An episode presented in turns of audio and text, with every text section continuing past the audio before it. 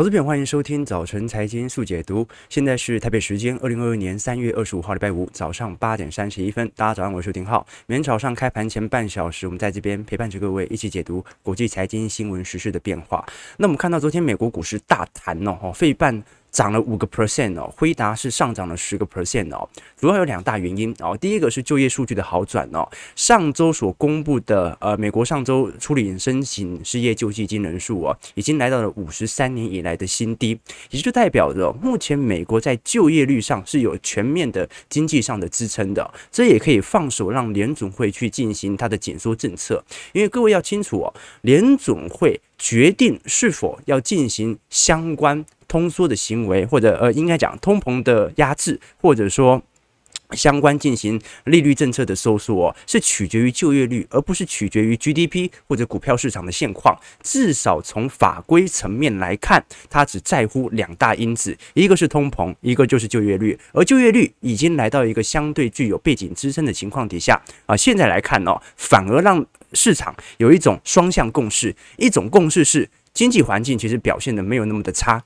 另外一种呢是。现在的通膨的确很高，所以联准会是有必要采取紧缩政策的。所以，我们待会儿会在明天的听友会当中哦，来跟各位理解一下，到底本轮联准会有没有可能产生政策失误啊？也就是现在通膨很高，他一定要想办法压制，但是有没有可能明明就是一个扩张周期趋缓格局，硬是被联准会拉入了经济衰退呢？这个在我们明天的啊听友会当中会来跟各位做些解析哦，也欢迎投资朋友啊，报名截止日期就是今天晚上喽哦，所以会也欢迎投资朋友可以来参与我们这一次针对第二季资产行情的推演。好，那刚才提到的第一个就是经济数据的好转，第二个啊重要的好消息哦，是来自于这一次乌克兰总统泽伦斯基的幕僚长哦。在昨天晚上表示说，与俄罗斯针对停火谈判已经取得了进展啊，所以哦，现在全球投行啊认为可能有可能在呃。甚至是本月份哦，就是说三月底结束以前哦，很有可能就会结束战争啊，所以抱持着这样的一个态度，使得华尔街的情绪高速的飞涨哦。昨天刚才讲到，费半涨了五个 percent，标普涨了一点四三 percent 哦，基本上哦，四大指数已经陆续重回到中长期均线之上了哦。那我们看到，因为其实如果以呃市值的泡沫或者说市场的集中度来这来观察的话，在去年一整年的估值本来就来的比较高。我们看到高盛的报告当中哦，有特别提到，如果是以去年的涨幅作为观察，从二零二一年跟一九九九年，就是网络泡沫前一年来进行比较，你会发现呢，不管是市值加权哦，还是等额加权，还是中位数的股票，基本上都远远的比九九年当时的泡沫的集中度还来得高。那那也很正常，因为我们现在经历了两轮的货币宽松嘛。但问题是哦，到目前为止，市场的宽度仍然持续在集中当中。那么目前投行哦，并不把它认为是呃这个泡沫的唯一征兆哦，因为哦，我们发现在过去几年以来哦。呃，尤其是零八年金融这个海啸之后哦，海量货币宽松哦，大部分的钱其实都留在美国本土。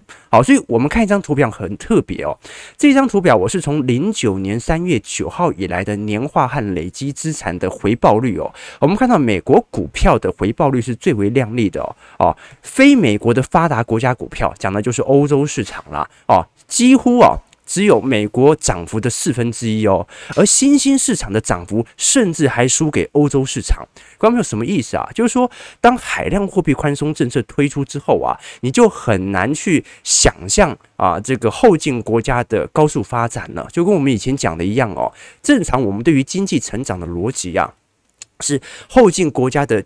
资本的青睐度、吸引力应该是比先进国家还要强劲的嘛，对吧？我们常会讲说，印度的经济成长率应该会比法国的经济成长率还要来得高吧？哦，那如果它是被低估的话，那印度吸引资本的能力应该会比法国吸引资本的能力还要来得好吧？为什么？因为它基期低嘛。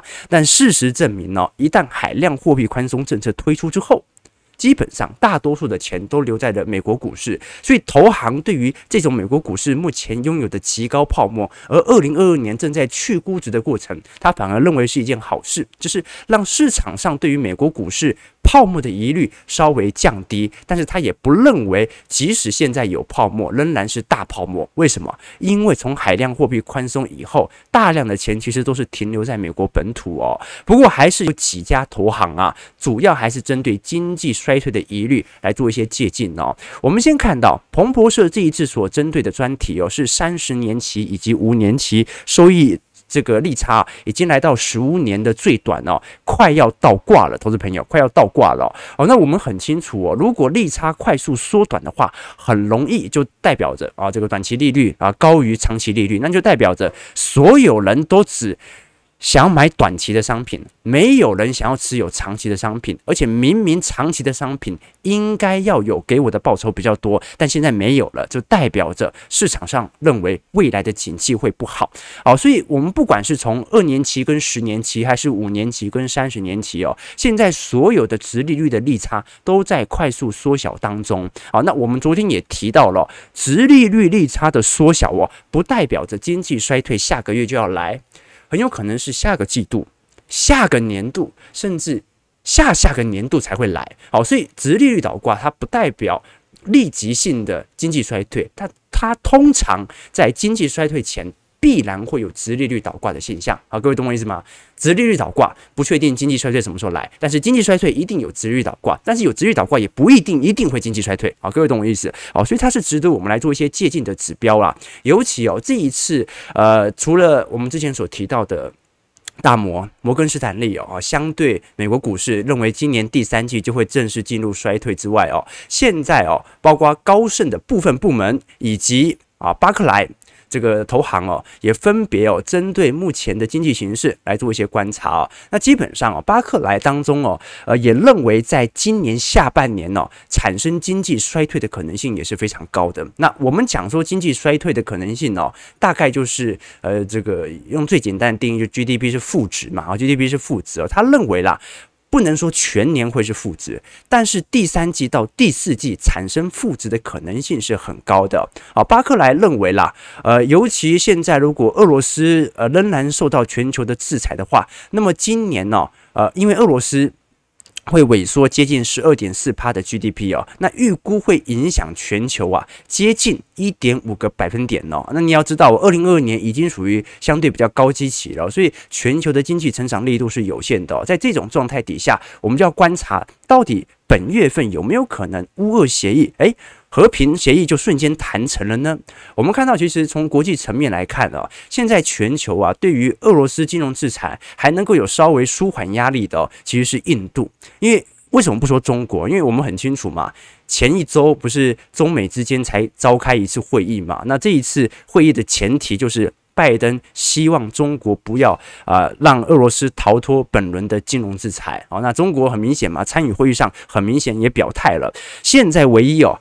在这一次联合国决议当中哦，没有投下反对俄罗斯的只剩下印度，那也很正常。我们看到哦，俄罗斯的呃主要进口国哦，应该讲讲这个。印度是俄罗斯的主要出口国，那印度也是相关重要领域的俄罗斯的进口国，所以在这种情况底下，占了二十七点九个 percent 哦，就隐含着印度的经济利益啊，相关跟俄罗斯其实是有高度捆绑的，不管是军事武力等等哦，所以在这种情况底下，我们就要看一下，如果啊到时候印度在未来几周也被说服的话，有没有可能导致全球的经济更进一步恶化？好，这个这张图表哦是 Real Investment 呃做的图表哦，很有趣的。一个 图形啊，这是标普五百指数的做头情形啊。我们现在看到，今年已经过了快要过一季了嘛。哦，那如果我们把二零零八年到二零零九年的熊市来做观察，有没有一点像是在做头部？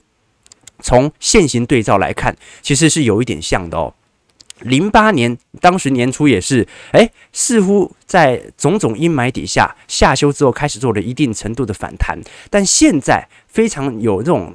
呃，做小型头部的感觉，为什么？因为上方压力也很大，所以有没有可能一路向下呢？啊，这个是啊，这一些也调研机构所做出的一些报告啦。好，这个有网友提问说，想请问浩哥，请问殖利率缩小，如果是这样讲的话，有太多的意味吗？呃，它只意味着一个这个关键的因子，但是它不是绝对因子啊，就殖利率倒挂。啊，通常经济衰退前面一定会殖利率倒挂，但是殖利率倒挂不代表经济一定衰退啊。以前我举过一个例子嘛，就是在这个一次大战当中哦，有一个著名的战例，就是德法两军哦，在一个地区那个时候泥巴战嘛，哦，壕沟战嘛，僵持不下。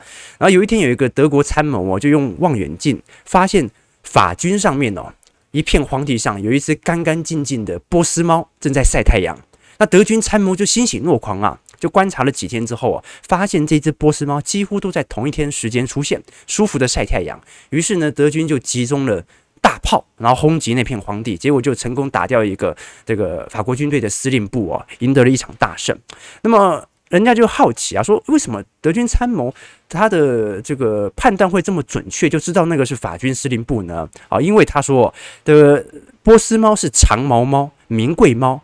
能够打理得干干净净哦，就绝对不是野猫或者一般人家的猫，所以哦，那一定是法军高级将领的猫，好，所以还能是什么呢？好，所以直立倒挂是什么？直立倒挂就是那只波斯猫，有可能那只波斯猫真的不属于任何人，它就是干干净净走来走去，但是，但是它有很高的几率。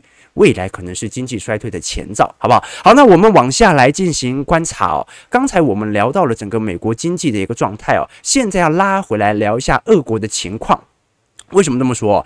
因为目前呢，随着天然气价格稍微有所回落哦，现在欧洲其实陆续在针对是否要对于天然气以及原油申请禁制令。呃，有相关的一个谈话啊，哦，这给俄方就开始开启了新一波的压力哦，因为俄国肯定是没有料到，呃，欧盟内部啊，居然会有可能产出能源的禁令。虽然现在欧盟各国还是存在着各种分歧哦，但是美国已经采取了相关的措施啊啊，如果欧盟现在要通过这一次啊停止进口。俄罗斯内部原油的这个禁制令的话，需要二十七个成员国一致同意，现在只有一半同意而已哦。所以在这种情况底下，我们要看一下美国现在。已经表态采取了一些措施，可以帮助欧洲可以减缓能源价格上涨的一个压力哦。那这一次俄罗斯哦也是首轮度过了这一次的息票的支付大关，而且是支付美元哦。那很有可能是因为呃前坡的包括 SWIFT 的禁制，包括外汇储备的呃禁制哦，还有部分的资产基本上没有被。欧美完全的掌握哦，所以它还是有呃以足够的美元来进行支付，但是本月底哦还会有接近一亿美元的息票的一个支付，我们就要看一下这一次俄罗斯主权债会不会顺势的以美元来支付，如果是以卢布来支付，那等于是技术性违约了啊，所以我们常跟投资朋友分享哦，这战争的形态有很多啦。最简单来讲哦，呃，一种是有形的战争，一种是无形的战争哦。啊，有形的战争就是兵戎相见嘛，大规模的歼灭战啊，大家最印象最深刻就是，呃，前面两次的世界大战嘛。那另外一种就是无形的战争啊，就是美洲贸易战、经济战，用金融啊、科技啊、货币的战争啊。所以现在其实不管是战略的研究机构啊，还是相关的投行啊，所采取的相关机构的调研啊，其实对于是否未来会。因为地缘政治而使得股票持续走跌的可能性是很低的，因为现在战争的几率啊，从七十年代啊到八十年代到九十年代啊，从当时的五十到七十，一直到三十到四十啊，现在认为会爆发呃大战的大型大规模热战的，其实已经不到十个 percent 了。为什么？因为战争的成本太高了。代价越来越大了。你在十八世纪以前呢、哦，代价就是枪枪炮，然后这个死的就是人嘛啊！你说也很难立即再打到本土哦。但现在飞弹的威力惊人，所以二战最后我以两颗原子弹结束之后，我啊也让大家体会到战争的成本是很高的，代价会越高。所以哦，呃，现在我们要关心的一件事情呢、哦，是热战的几率不高。但是战争局部性战争时间拉长啊，对于欧洲和俄国的伤害是不是也会提高？我们以前跟各位有简介过俄罗斯的呃军事上的一个部部署啊，俄罗斯人被叫做军战斗民族嘛，好，但是其实你观察过去的军事记录当中哦，其实都不是特别好啊。你看他没有没有打过人口比香港还要少的芬兰，对不对？然后克里米亚战争哦，那算是人家主动奔向你的怀抱啊。他跟土耳其也要苦战，日俄战争还输给日本哦。所以哦，为什么会这样呢？呃，其实不是俄罗斯的错，这个大家应该很清楚哦。这个欧洲有一个在三百多年前呢，啊，这个要讲一下历史了啊，就是说。呃，各位要知道，俄罗斯起家的过程哦，并不是俄罗斯自己起家，是当时哦。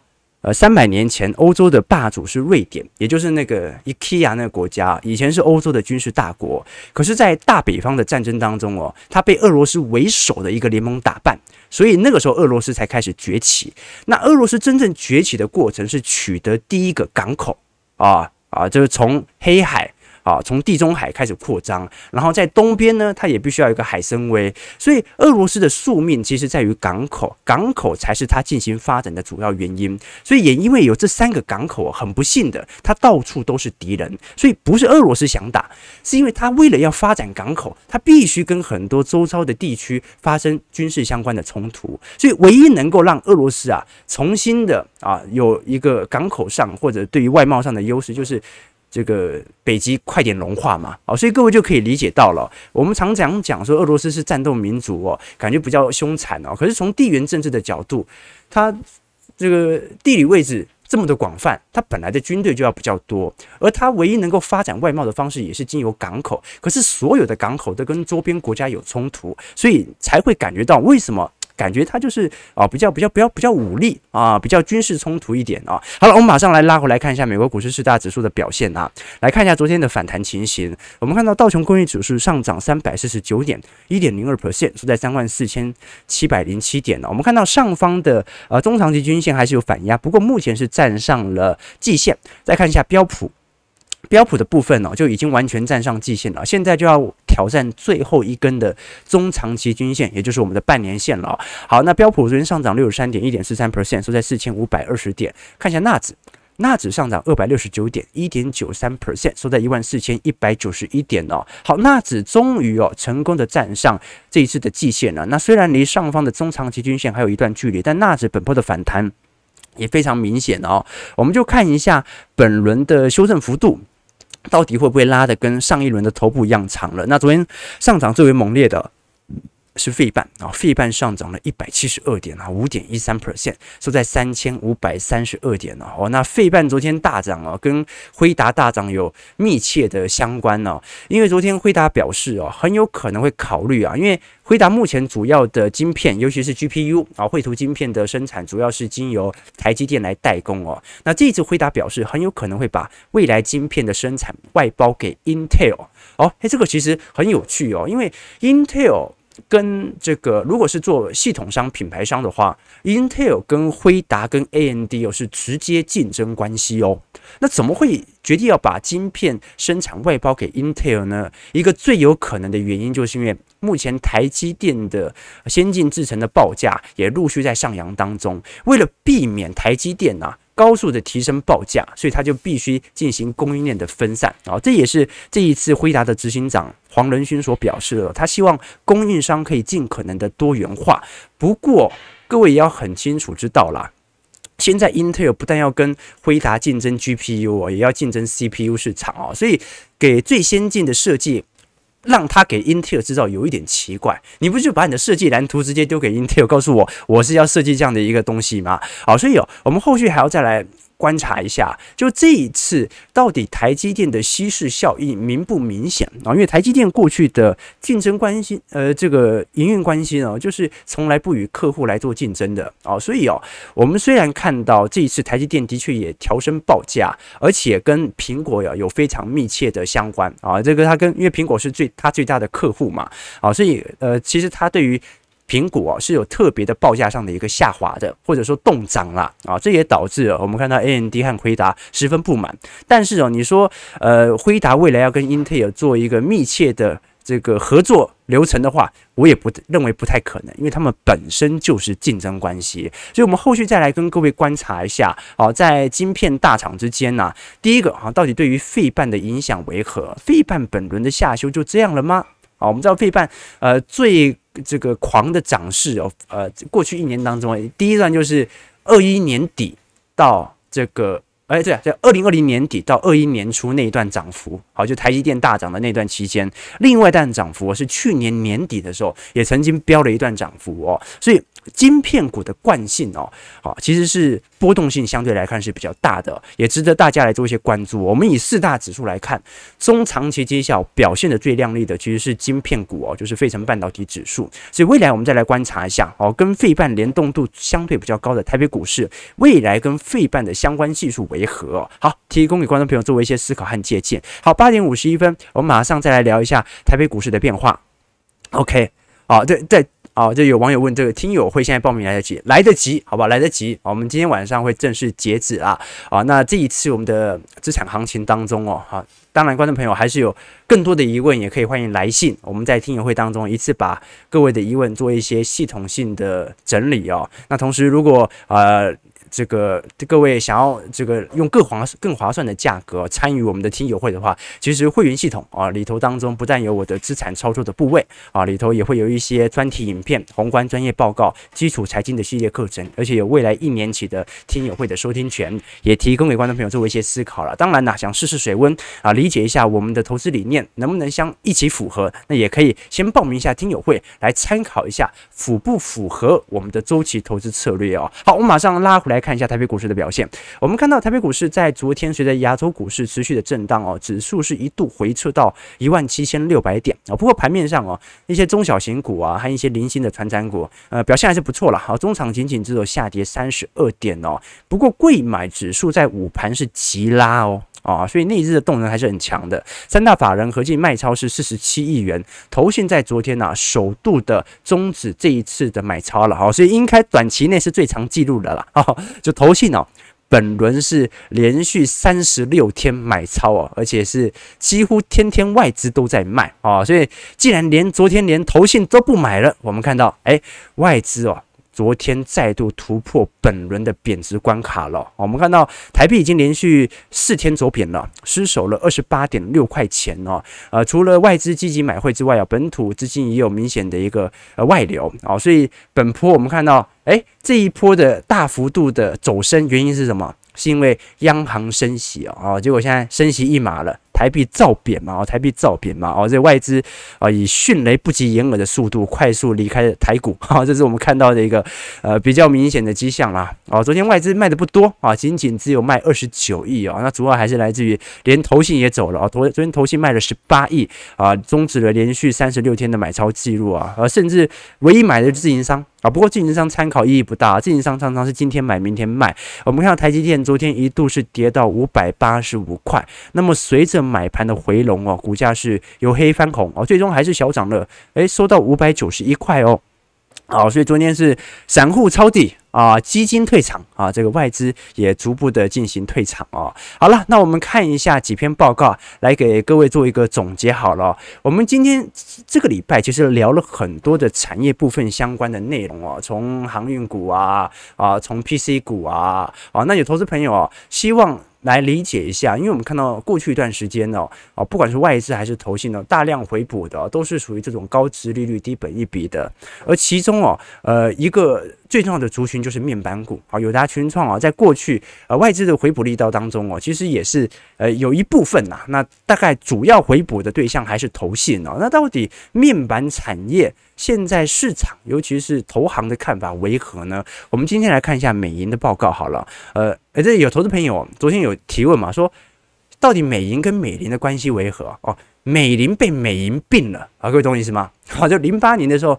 当时美林证券就被美国银行给并了啊，那美林一直都在美银里头，然后一直到前两年吧啊，才正式的把美林这个名字给拿掉啊，所以现在美银你可以把它想成美银就是美林，好不好？OK，好，那我们现在聊一下面板股哦，我们直接看一下面板股以及晶圆代工股的一个变化哦。其实如果是从面板角度来做观察的话，各位可以发现哦，其实多数的。以美银的投行来看哦，我们直接看三条最重要的言论哦。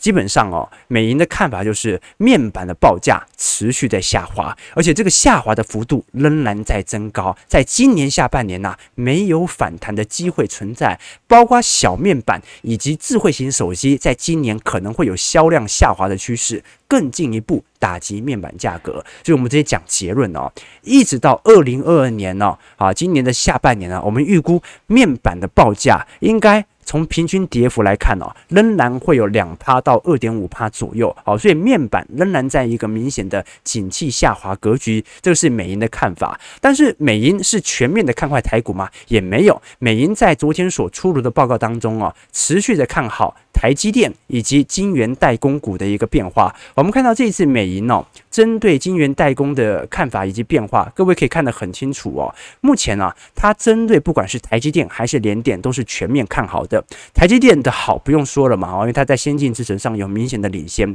至于 U N C，也就是我们看到的联电哦，这一次美银并没有因为产能的过剩跟大摩一样下调对于联电的平等哦，这一次美银是持续上调 U N C 的。平等啊，就联电的平等哦，因为认为啊，现在还太早说明这个晶圆代工啊，即将来到一个相对呃顶部的一个阶段。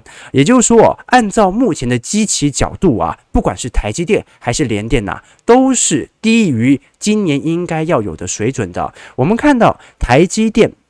在今年的 EPS，二零二二年呢，预估是三十块左右哦。那么，如果你以标准本益比二十七倍来进行预估啊，哇，那现在的价格都是太便宜。我们就算以本一笔给你拉到二十倍好了，有够低了二十倍哦。那今年的目标价应该最低最低都有六百块。好，所以各位可以呃理解哦。现在从美银的角度来做观察的话，今年的获利是必定会赚到的。今年的股价不确定，但是你可以从基期来判断现在的股价是否便宜。那美银认为是非常非常的便宜的。那当然呢，关于到底外资所出炉的报告跟外资在台股所做的事情。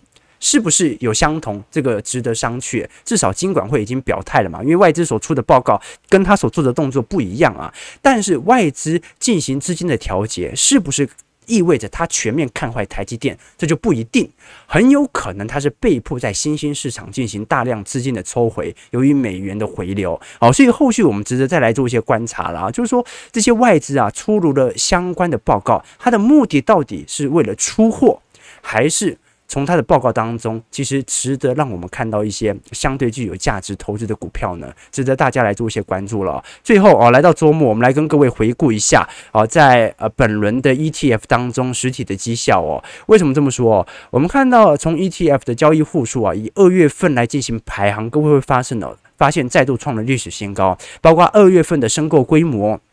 以及基金的总规模都在持续的攀升当中。那现在 ETF 哦，交易户数最多的还是零零五零元大台湾五十，再是零零五六元大高股息，然后是零零六二零八富邦台五十，零零八七八国泰永续高股息啊，富邦公司治理，国泰台湾五 G Plus 啊等等哦。那我们看到哦，如果以现货型的 ETF 来看，今年表现最亮丽的其实是零零五五啊，就是 NSGI。这个金融 ETF 哦，啊，今年上涨了七点五六 percent 呢。各位要知道啊，今年全球股市都在一个下降周期哦。我们看到哦，现在还有正报酬的，像是零零五六以及零零八七八，呃，报酬率大概都在一点五到一点六个 percent 左右而已哦。好，那跌幅哦，相对来的比较重的哦，分别是零零五零啊，就元大台湾五十和零零八八一国泰台湾五 G Plus 哦，跌幅分别是五趴和十趴哦。所以各位可以理解到哦，目前大多数的高股息 ETF 哦，不管管是九零零呐，哦，还是零零五六啊，还是零零五五啊，大部分都是跑赢大盘的哦，所以高股息的抗跌性在本波至少是有所涌现的哦。可是如果是以海外型的 ETF 来做观察，我们看到哦，因为二月份哦。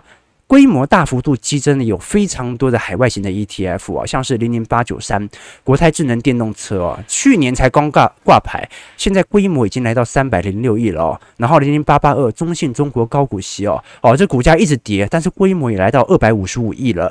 零零八八三国泰费城半导体啊，这一轮的配息非常之亮丽哦，这个规模也到一百五十二亿了哦。所以海外型的 ETF 哦，市场上的资金也正在不断的涌入哦。啊，那其底下的我们看到像是富邦越南统一 FANG、元大 S M P 五百、富邦未来车哦，我们如果从绩效来看，基本上全部都是负报酬哦，而报酬哦。最为明显受到承压的其实是零零八三零啊，就是国泰费城半导体哦。那主要还是来自于呃追踪呃费城半导体指数的缘故啦。那我们看到其实相关的这个族群哦，海外型的 ETF 在今年表现都不是特别的亮丽，也值得让我们去思考一点呢，那就是其实台北股市在今年的抗跌性仍然是非常明显的。那到底这个抗跌性哦，它到后来是具有补跌效果？